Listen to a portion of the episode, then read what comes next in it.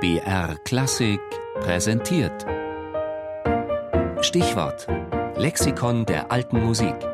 Immer sonntags in der Sendung Tafelkonfekt um 13.05 Uhr. Gaillarde, die, französisch, Tanzform der Renaissance.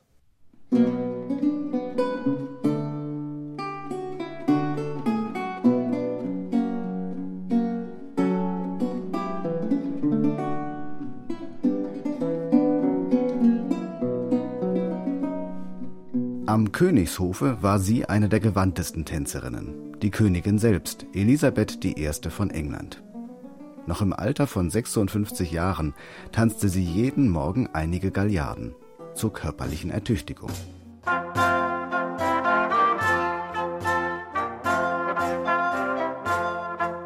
In der Renaissance ist die Galliarde ein weit verbreiteter, lebhafter Springtanz im Dreiertakt.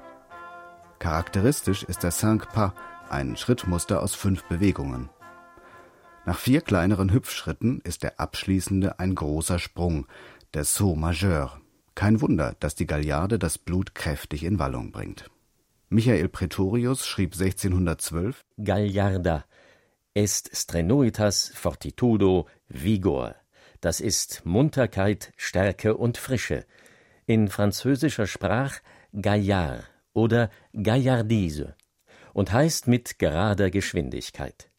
Weil demnach der Gaillard mit Geradigkeit und guter Disposition mehr als andere Tänze muss verrichtet werden, also hat er ohne Zweifel den Namen daher bekommen.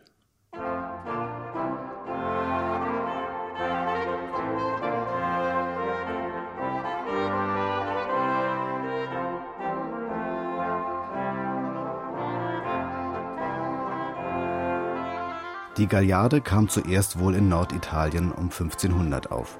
Erste Beispiele komponierter Galliarden finden sich dann 30 Jahre später in Paris. Als höfischer Tanz wurde sie nicht mehr ganz so schnell genommen wie noch als Volkstanz.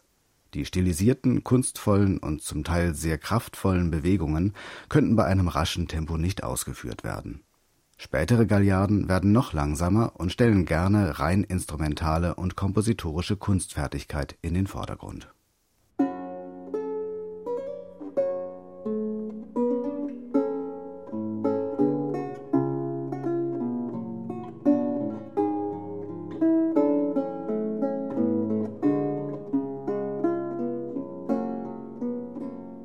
Oft wurde der Galliarde auch die langsame Pavane vorangestellt. So ergab sich die Folge von Schreit- und Springtanz, die später dann zur Keimzelle der barocken Suite werden sollte